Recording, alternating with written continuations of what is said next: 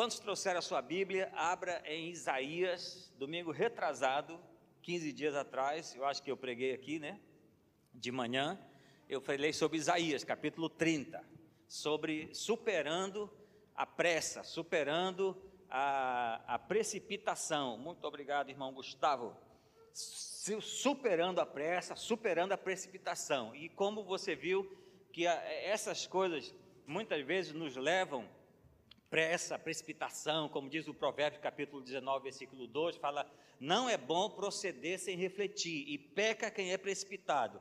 Então, muitas vezes a gente se precipita e depois vai avaliar a, a complicação que se meteu. Como diz a Bíblia também fala que não é bom fazer voto sem pensar, porque depois você faz o voto, depois você vai ver a, a, a enrascada que você acabou se metendo. Então, nunca é demais pensar um pouco antes de fazer as coisas. Por outro lado, uma vez eu estava conversando com um irmão de uma igreja, de uma outra igreja, que tinha, era dono de uma empresa que prestava serviço para a nossa igreja em Manaus. Aí ele, eu estava falando com ele que eu preguei várias vezes na igreja dele. Eu falei assim: eu gosto da sua igreja, gosto do seu pastor, acho muito legal. Vocês são um povo muito prudente. Eu gosto da prudência de vocês. E ele falou assim, virou para mim e falou assim: Eu acho que nós já estamos prudentes demais, calmos demais, nos falta um pouco mais de ousadia. Então não é simples dosar a, a prudência com a ousadia. Só você vai podendo medir seus passos e, e vendo onde vai pisando, mas não fique refletindo a vida toda e depois acaba que passou a vida, a vida toda só refletindo. É importante pensar e ver. Igual um, um filósofo antigo que eu li em algum livro, que o filósofo dizem que as últimas palavras das pessoas são as palavras mais importantes. Já viu essa? Que as últimas palavras são as palavras mais importantes. E esse filósofo guardou, guardou, guardou as últimas palavras o fim, só que ele esqueceu. Quando chegou, morreu, e, já, e quais são as últimas palavras? Já estava tão velhinho que se esqueceu. Entendeu? Então não guarde tanta coisa o final. Não guarde tu, suas energias para o final. É hoje, é já. Sirva ao Senhor da forma que você mais puder.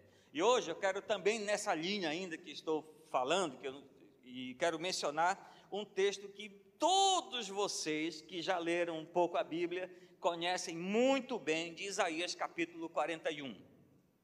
Abra lá comigo, por favor, e vamos observar esse texto, um texto muito, muito bom e um versículo, especialmente esse que eu vou ler daqui a pouquinho, que é o versículo principal onde nós vamos nos deter. É um versículo conhecidíssimo da, da, da, de todo cristão, de todo seguidor de Jesus, e no modo geral é bem conhecido. Isaías capítulo 41, eu quero falar sobre não ter medo, não temas, não temas, não temas. Lembra aquele, aquele homem que foi pedir ajuda do Senhor Jesus pela sua filha, e quando ele estava com Jesus, chegou um emissário e disse: Não perturbe mais o mestre, não perturbe mais o mestre, a sua filha já morreu. Imediatamente, imediatamente Jesus virou para aquele homem e falou assim: Não temas, não temas. Essa palavra é forte. Não temas. Não temas. Isso é uma coisa importante para a nossa vida. E o Senhor Jesus foi lá e trouxe a filha dele de volta da morte. A ressuscitou dentro, trouxe a menina de volta e devolveu ao seu pai. Então, essa é uma coisa importante para a nossa vida, não ter medo. Só que eu até hoje não conheci um ser humano na terra que não tenha passado por momentos de medo, de aflição, de, de desespero. Momentos de medo, de aflição, de profundo desespero. E eu me lembro de um texto que, se você me permitir, eu vou chegar lá rapidinho, que você, o próprio Senhor Jesus Cristo, na véspera da cruz, nas horas antes da cruz, ele foi extremamente abalado. Em Marcos capítulo 14, versículo 32, fala assim: Então foram a um lugar chamado Getsemane. Ali chegados, disse Jesus aos seus discípulos: Assentai-vos aqui enquanto eu vou ali, eu vou orar. E levando consigo Pedro, Tiago e João, começou a sentir-se tomado de pavor. E de angústia. Escute bem, tomado de pavor e angústia. E você sabe o que quer dizer essa palavra? É a palavra mais forte usada para depressão. Aquele momento ali foi o momento que antecedeu aquilo que seria o momento mais difícil da sua história, da sua vida, o momento de Cristo. Então, eu não estou dizendo isso aqui para justificar nossos erros, nossos medos, perdão, mas só estou lhe dizendo que o ser humano é o ser humano. Eu vou chegar num, num dos textos lá de Gênesis capítulo 3, quando começou o medo, a história, o medo não existia. Deus criou o homem e a mulher para nunca ter medo de nada. Mas um dia o medo entrou na raça humana, como todas as outras mazelas entraram na raça humana. Então, não temas, diz o Senhor. Existem muitas citações na Bíblia, inclusive no Novo Testamento, sobre não tenha medo, não temas, não temas, não temas, mas nós muitas vezes temblamos, como se habla espanhol. Temblamos. E eu tenho uma definição que eu arrumei, não sei onde eu arrumei essa definição sobre coragem. Coragem é fazer aquilo que a gente tem medo. Isso é coragem. É fazer o que se tem muito medo de fazer. Vai. Quando eu me converti, eu falei para Deus, Senhor, eu, eu posso morrer de medo. Mas a porta que o Senhor abrir, eu quero entrar. Mesmo que eu vá com muito medo, mas a porta que o Senhor abrir, eu quero entrar. Eu não sei se você acha, mas eu sou muito tímido. Eu vim de uma natureza muito tímida. Muito tímida. E eu fui superando isso ao longo desses últimos 30 e, e poucos anos da minha vida, desde 84 para cá. Mas não tenha medo, meu irmão. Não tenha medo. Aqui diz, olha só, agora são importantes algumas coisas para que a gente possa ganhar sustentação para não ter medo. Isaías capítulo 41, versículo 8 diz assim: mas tu, ó Israel, servo meu, tu, Judá, a quem elegi, descendente de Abraão, meu amigo. Que bom ser chamado assim pelo Senhor, né? Descendente de Abraão, Abraão, meu amigo. O que, que é isso? O Senhor se referiu a ele assim. E só uma, uma, uma gorjeta, não sei se fala assim aqui, uma gorjeta, depois que, depois que Deus chamou Abraão, Deus mudou de nome. Ele se tornou Deus. Como é, quem é o Senhor? Eu sou Deus de Abraão, de Isaac e de Jacó. E ele é o, eu sou o Deus do Aguinaldo, sou o Deus da Rita, sou o Deus do Davi, sou o Deus do Ailton. Sou o Deus do Paulinho. Quem é o Paulinho? É o Ney. Ele me chama de Paulinho, porque meu nome é Paulo Roberto, e ele me chama Paulinho. E eu amei, gente, isso. E eu também, só de vingança, eu chamo ele de Paulinho. Não é? Eu sou o Deus do Jefferson, do Gustavo.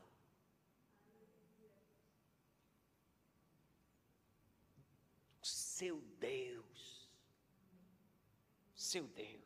E ele diz: Eu sou Deus, meu servo. Essa expressão servo do Antigo Testamento é diferente da expressão servo do Novo Testamento. A expressão servo do Antigo Testamento tem a ver com algo especial. Ser um servo de Deus era algo especial diante do Senhor. E ele fala: Eu sou, tu és meu servo. E essa expressão ele usa para definir Abraão, para definir Moisés, para definir Samuel, para definir Davi, para definir o seu filho como servo sofredor. Ou seja, são especiais para o Senhor. E esta é a primeira base que nós precisamos ter em nossa vida para que nós não, podemos, não possamos temer. Seguro estou nos braços, lembra dessa música? Daquele que nunca me deixou. Entendeu? Quando você está seguro em relação ao Senhor, você tem mais coragem. Você fica igual menino valente quando o pai chega. Já viu o menino? Ele ah, é, quando o papai chegou, e agora? E agora? E agora? E agora? Porque ele está confiando no pai dele. Não está confiando nele. Assim nós somos filhos de Deus. Confiamos é no papai. Vou contar para o papai. Vou contar para o meu pai. Quem é teu pai? É o Senhor. Ah. Ele é o meu servo. Aí depois ele fala assim: a quem eu elegi. Foi eleito.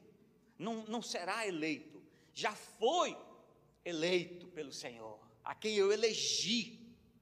Aí depois ele usa outra expressão, ele fala assim: elegi descendência de Abraão. A palavra descendência quer dizer semente de Abraão. E você fala assim, mas isso é lá do Antigo Testamento. O apóstolo Paulo diz que todos aqueles que creem são filhos de Abraão. Ainda mais para mim que tenho sangue de judeu.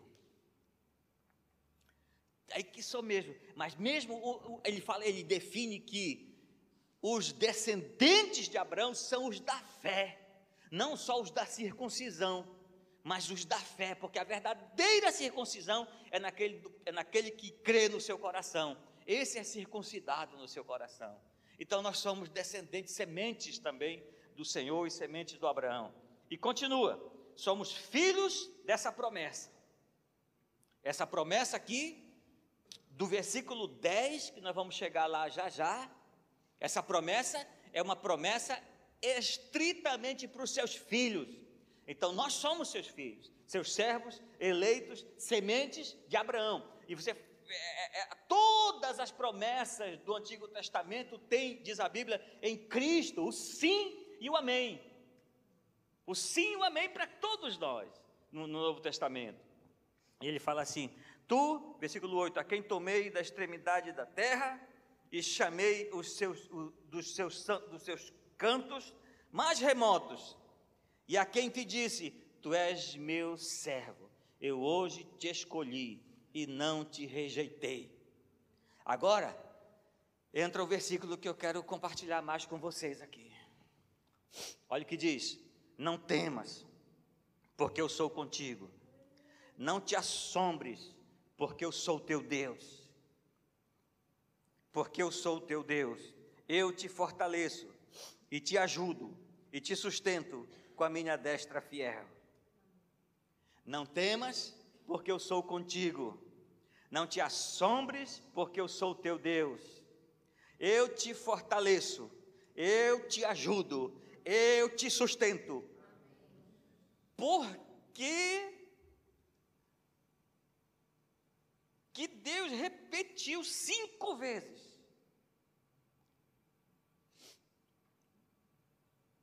Por que, que Jesus às vezes enfatizava certas coisas? Em verdade, em verdade vos digo. Eu levei um pregador de Portugal aqui uma vez, quando eu era pastor em Manaus, João Martins, foi lá, nos abençoou muito com a pregação dele. Ele dizia assim: Nos ouçam agora com o ouvido de ouvir. Era o jeito dele falar, ele falava muito isso, né? Ouça agora com o ouvido de ouvir. Eu não lembro mais nada que ele pregou, mas, mas essa parte, essa parte eu não esqueci. Essa parte eu não esqueci. Ouça com o ouvido. Por quê? Porque ele enfatiza. Você sabe por quê? Porque ele quer que nós saibamos. Ele quer que a gente não fique titubeando. Ele não quer que fique oscilando. Ele não quer que fique como que perdido, mas que fique seguro nas mãos do Senhor, nosso Pai Celestial. E ele diz: Não temas. Cinco vezes eu te ajudo, sou teu, sou contigo. Eu sou o teu Deus.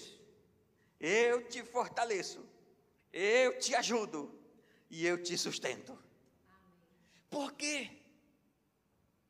Isso aqui não está explícito na Bíblia, mas é uma uma exegese ou uma Hermenêutica, você decide o que ó quiser ficar. Hermenêutica é a interpretação da Bíblia. Exegese é análise de textos.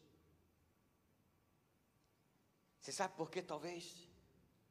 Porque talvez essas cinco coisas tenham a ver com os nossos cinco principais medos na vida, que o ser humano carrega intrinsecamente no seu coração. Esses cinco principais medos. E ele diz: o primeiro que ele menciona é falar, Eu sou contigo. Qual é o medo associado a isso? É o medo da solidão.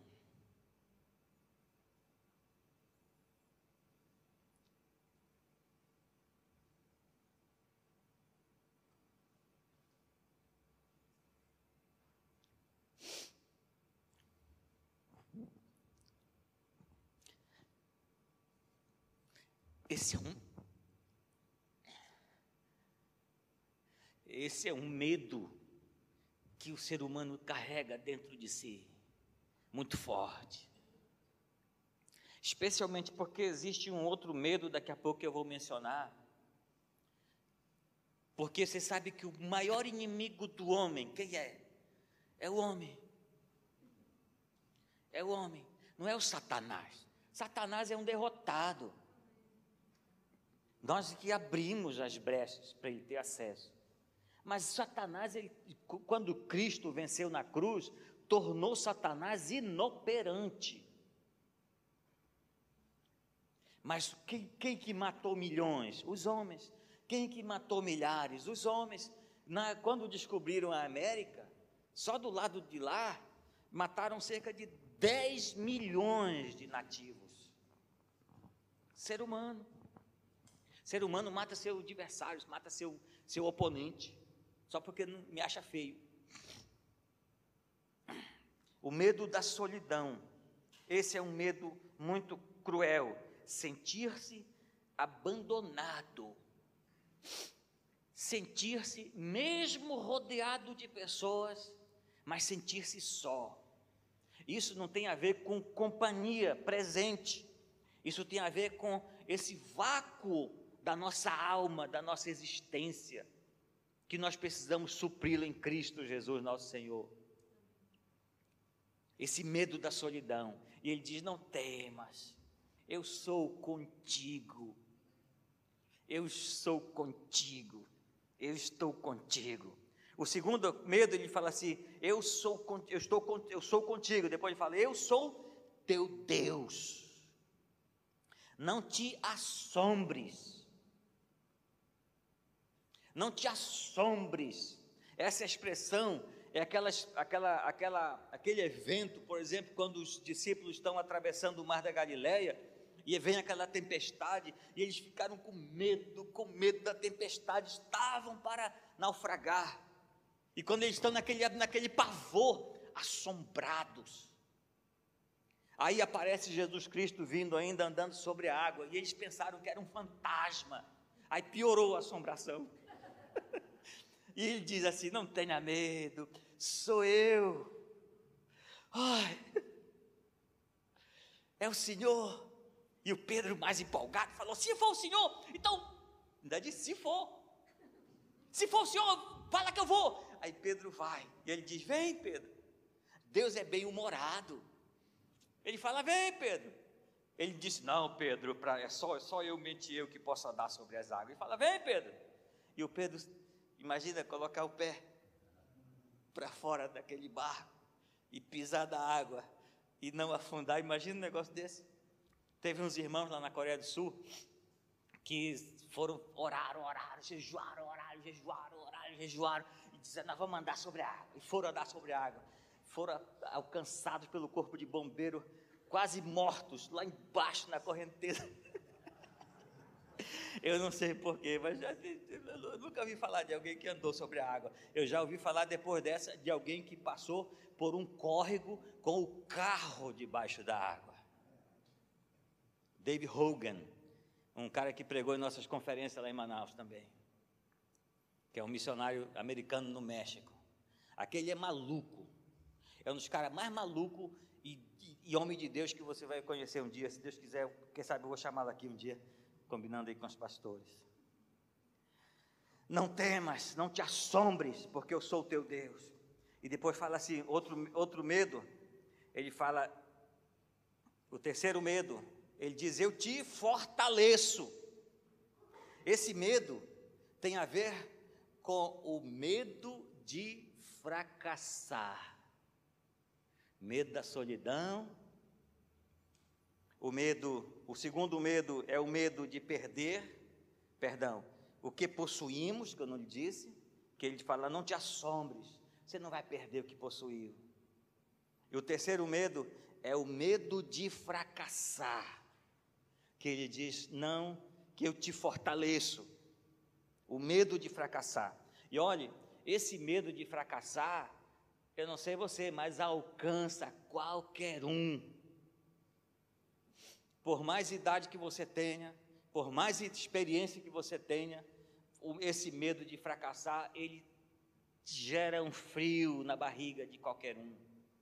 De uma experiência nova, de um evento novo, de um trabalho novo, de uma mudança. O medo de fracassar. Especialmente isso é muito forte, um pouco mais até com os homens.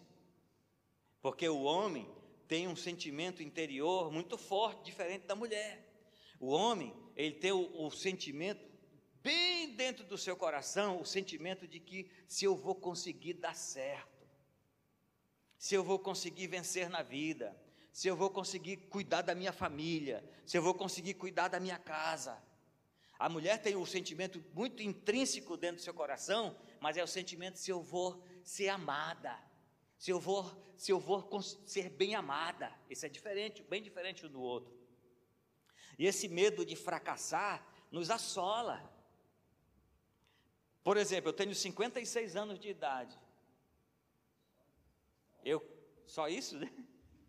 Alguém falou isso? Eu disse, puxa, tudo isso? Alguém perguntou para o outro, falou assim, quantos anos você tem? Eu tenho 45. Nossa, rapaz, mas tu está muito acabado. Parece que tem 60, moço. Tu está para morrer, mas tu já está com um pé na cova. Mas, por exemplo, mas eu já passei por muitos caminhos, que eu vou me permita aqui que eu vou lhe contar um pouquinho. Mas, mas é uma novidade mudar para Portugal. Entendeu? Eu, já, eu comecei no ministério tempo integral em 1986. Faz um tempinho. Nos casamos em 87. Tudo que você imaginar na igreja eu passei. De, da construção como diácono, líder de jovens, líder de adolescente, líder de casais, líder de célula de life group, na época a gente chamava grupo familiar, líder de, de igreja, de missões, supervisor de missões. Quando estava no Pará, comecei supervisionando e fundando igreja no Ribeirinho, nos rios de barco, 1991. Então, assim, já, já passei por algumas experiências, mas isso não me tira o frio na barriga. Não me tira o frio da barriga. Aí depois eu me tornei supervisor. Isso, isso a parte externa da igreja. A parte interna da igreja, eu viajei uma, uma vez em 87 de férias. Quando eu voltei, o pastor Eibe falou para mim assim: Roberto, você foi eleito tesoureiro. Então, além da responsabilidade que eu tinha, eu já me tornei tesoureiro. Aí eu casei em 87 também, graças a Deus que minha esposa me ajudou, que ela é muito mais inteligente do que eu. Me ajudou. E foi legal. Então eu fiquei tesoureiro liderando células e pregando e dando estudo também da igreja, que eu, eu compartilhava muito também essa parte lá, junto com o pastor Ebe e o pastor Geraldo. Aí me tornei o terceiro pastor da igreja, sede de Santarém, né, final dos anos 80 e início dos anos 90. E, e, e, aí, e vi aquela igreja que o pastor Eibe liderava, eu era o terceiro pastor, o pastor Geraldo e eu, eu vi aquela igreja prosperar muito, até 94 foi o ano que deu muito um boom grande naquela igreja de Santarém. E aí depois eu vimos aquele sucesso. Aí o pastor Lucas, que, é o fundador, que vocês que vão fazer o, o, almoço com o pastor, Agnaldo e a pastora Rita, vocês vão ouvir essa história. O pastor Lucas me entregou uma supervisão de várias cidades, em 93, de, lá da região do Pará, Juruti, Oriximiná, Óbidos, Alenquer e Monte Alegre. E eu me tornei, além das responsabilidades na cidade, em 93 me tornei supervisor de lá. Aí nós, aquela obra prosperou tanto que nós chegamos a ter umas 40 igrejas naquelas naquelas, naqueles municípios e naquelas comunidades. Aí em 94, quando o pastor Guinaldo era solteiro, tinha cabelo preto, ele chegou lá, ele foi me ajudar na tesouraria lá da igreja. E ele agregou muito valor à tesouraria, porque ele tinha uma experiência muito vasta, ele é muito habilidoso e inteligente, então agregou, melhorou muita coisa lá na, na tesouraria da igreja.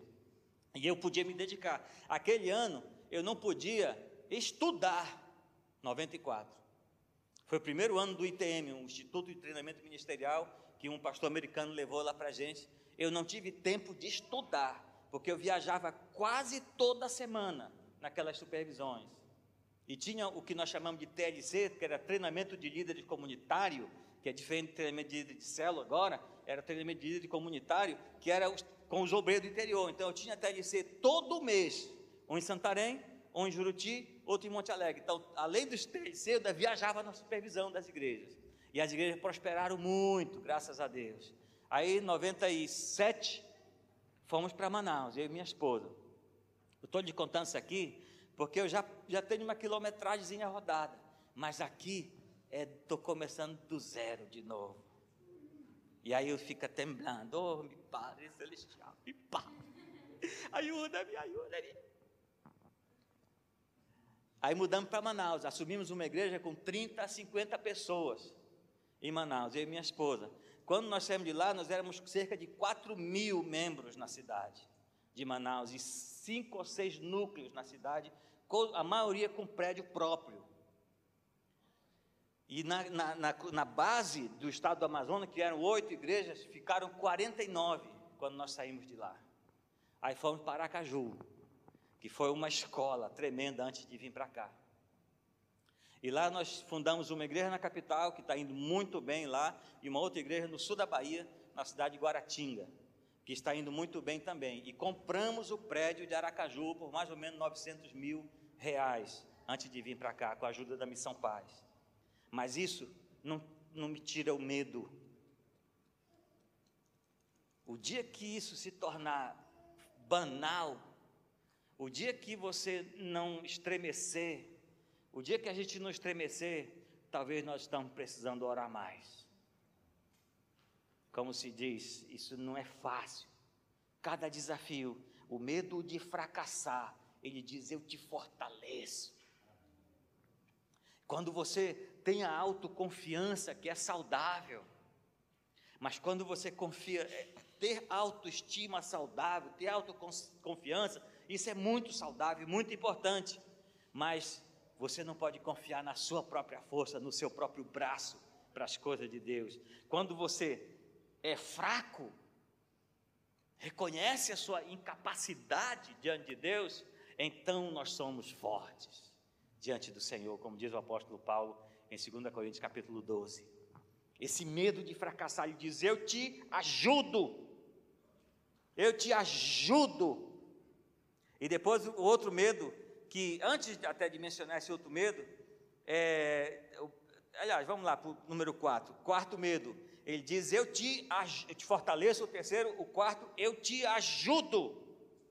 Esse medo aqui, eu quero também mencionar um pouquinho mais ele. Esse medo tem a ver com, esse eu te ajudo, tem a ver com o medo, o medo da maldade das pessoas.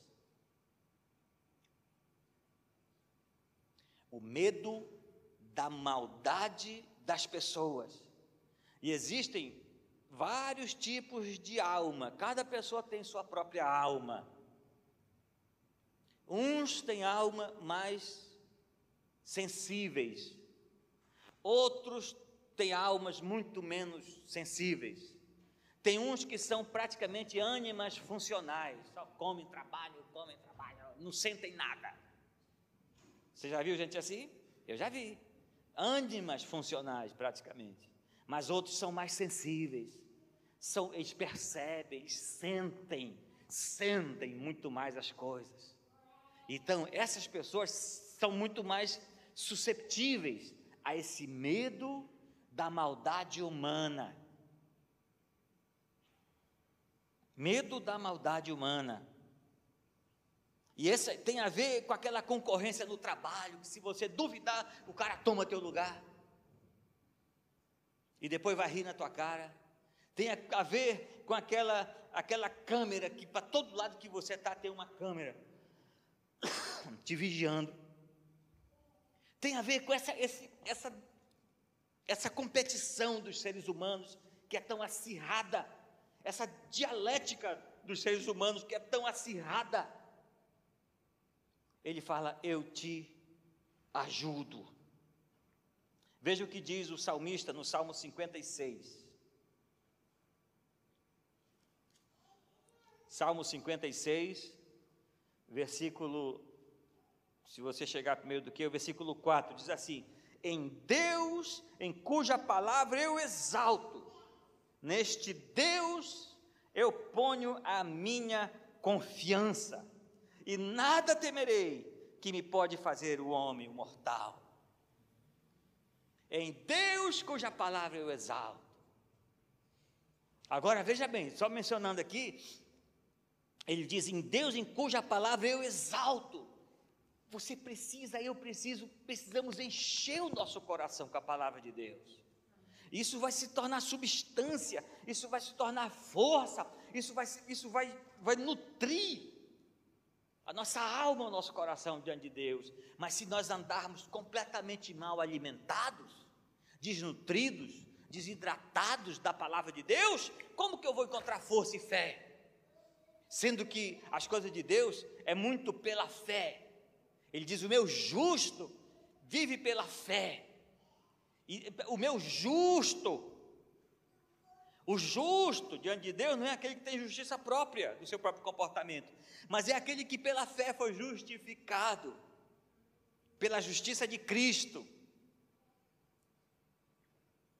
E a Bíblia diz que o justo fogem, Provérbio 28, 1 fala, diz que fogem os perversos sem que ninguém o persiga. Mas o meu o justo, ele é corajoso como um leão, é intrépido como um leão. Isso é importante, nós nutrirmos, acha um tempo, diariamente, uma vez ou outra, às vezes fura, não tem tempo, também não se condene por isso, mas acha um tempo onde você pode pegar a sua Bíblia e ler a sua Bíblia, e estudar a sua Bíblia, e folhear a sua Bíblia, e ler, e ler, e ler. Eu admiro muito quem lê a Bíblia só no celular. Eu, eu leio, eu, na verdade, eu quase não leio a Bíblia no celular nem no tablet. Eu uso, às vezes, especialmente por algumas coisas para estudo, do estudo da Bíblia, que eu tenho uma Bíblia muito boa para estudar. Mas eu gosto do papel. Eu gosto de anotar. Eu sou a moda antiga. Eu gosto de anotar o versículo aqui com o outro daqui, compara esse com esse, dá, escreve a definição. Isso para mim nunca não, não foi substituído e eu espero que não seja. Mas olha só o que diz o Salmo 27 também. Salmo 27, versículo 1 e 2. Diz assim: O Senhor é a minha luz e a minha salvação de quem terei medo? O Senhor é a fortaleza da minha vida. A quem temerei? Quando os malfeitores sobrevêm para me destruir, meus opressores e inimigos, eles é que tropeçam e caem.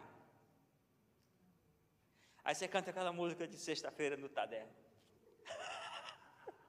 né, que o, o, o menino lá, o Ramon, cantar. Não, não, cante a música que você quiser mas não jogue nada na cara nem do seu inimigo. Deixa, porque essa sensação de jogar, como é a música? Minha, minha vitória tem sabor de mel. Aí canta, tem umas partes lá que a pastora Rita não gostou muito. Eu, eu nem sei, eu vou até olhar a música direito. Eu só sei essa parte. Minha vitória tem sabor de mel. E não sei mais o que. Mas quando Deus te der a tua vitória contra os teus opressores, quando eles caírem, Diz a Bíblia no livro de Provérbios: quando tu vê o teu inimigo apanhando diante de Deus, essa é a minha versão revista e robertada, tá? não é assim que está na Bíblia. Mas quando você vê o teu inimigo apanhando diante de Deus, não se alegra, porque Deus pode tirar a mão de lá e botar em ti. Então fica quieto. Só diga, Senhor, perdoa esse desgraçado que não sabe o que faz. Você já orou assim? Eu, eu nunca tive coragem de orar assim, não.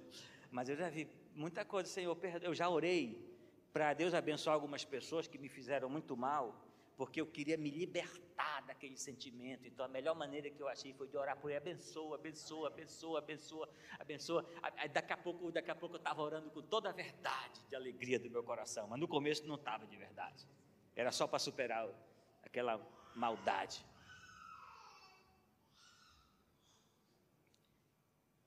A maldade humana. E último medo, que ele fala, eu te sustento. Esse último medo é o medo de ser condenado. De ser condenado. Na véspera, uma das coisas muito ruins Graças a Deus que Deus não nos deixa saber. É a, o dia da nossa morte. Né? Graças a Deus que Deus não nos deixa saber o dia da nossa morte. Já imaginou o dia da morte? Imaginou quando ah, o Herodes está lá com a Herodias, na maior festa, na maior bebedeira, na maior dançaria, e o João Batista está preso lá. João Batista preso. E a festa aqui mundana, gente. Festa mundana mesmo, bebedeira, cachaçada, fumaceira, mulher dançando mal vestida, como a filha do, da, da Herodias lá dançou. E o Herodes se empolgou e falou: Eu te dou ainda que seja metade do meu reino, pode pedir. E a, ela foi lá e disse: Mãe, o que, é que eu peço, mãe? Pede a cabeça daquele profeta desgraçado numa bandeja para mim uma mulher dessa, irmão, uma mulher dessa, não, quem tem uma mulher dessa não precisa nem do diabo. Não precisa da ajuda do diabo. Já basta. E aí o Herodes ficou aflito, porque ele tinha medo do João Batista, ele respeitava o João Batista de certa forma, mas ele tinha jurado. E ele manda o carrasco com aquela espada enorme, e eles abrem a porta do cárcere. E o João Batista olha e vê aquele homem com aquela espada. Aquela, aquele negócio não era para fazer cafuné, não era para fazer carinho. João Batista olha e o cara diz: Põe tua cabeça aí em cima daquele tronco. Imagina se um cara desse não tem medo. Imagina se não, estremece uma pessoa dessa. E aí, tira a cabeça dele e leva. Até o apóstolo Paulo lá em 2 Timóteo capítulo 4, versículo 18, se não me engano, ou 19. Ele está na a carta, a, segunda Timóteo foi a última carta que ele, ele escreveu, vamos dizer assim, que na verdade ele ditava as cartas.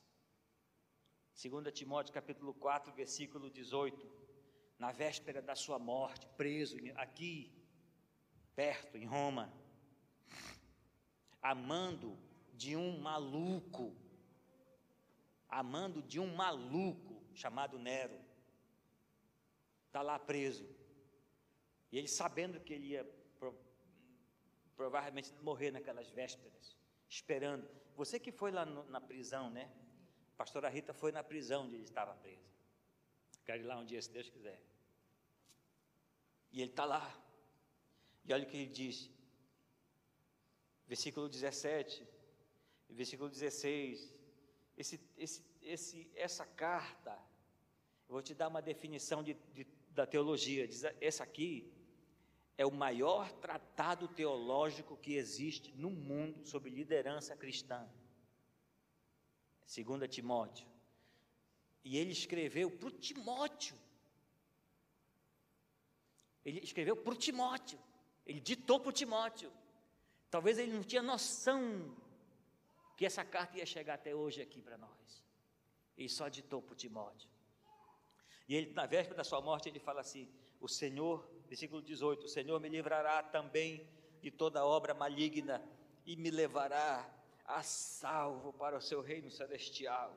A Ele a glória pelos séculos dos séculos. Amém. Essa é a nossa segurança. Que quando apagarmos aqui vamos ascender para lá.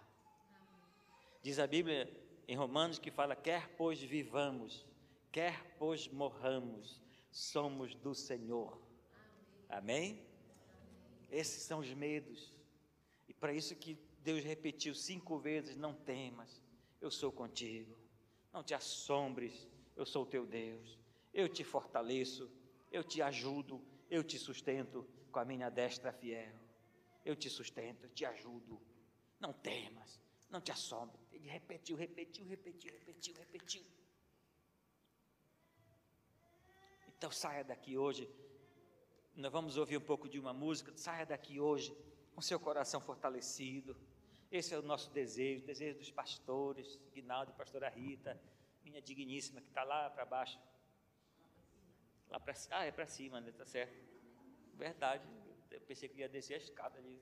Gente, se quando você muda de um país, é verdade.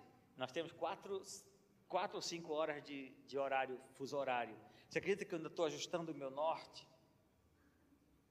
Você acredita que dentro do meu apartamento onde eu estou morando, eu, eu quero ir para a cozinha quando eu dou fé, estou indo para o quarto? Não, mas eu, eu sei que você não me ganha de lerdeza. Isso eu sei de certeza que você não me ganha. Eu já viajei em países de fuso horário diferente, várias vezes, muitas vezes para pregar nos Estados Unidos. Mas lá era duas ou três horas a menos do lugar onde eu estava. O pior fuso horário que eu peguei foi no Japão e na Coreia do Sul, 12 horas. Quando eu voltei, e eu, quando você vai do oeste para o leste, o seu corpo vai se, adaptando com o, red, o, red, o jet lag. Mas quando você volta do leste para o oeste, é pior a adaptação. O jet lag, né? Então, assim, eu ainda estou aqui meio é, jet leso. Mas ouça essa música assim. Peça, põe essa música um dia para você cantar e orar no seu quarto. Go for.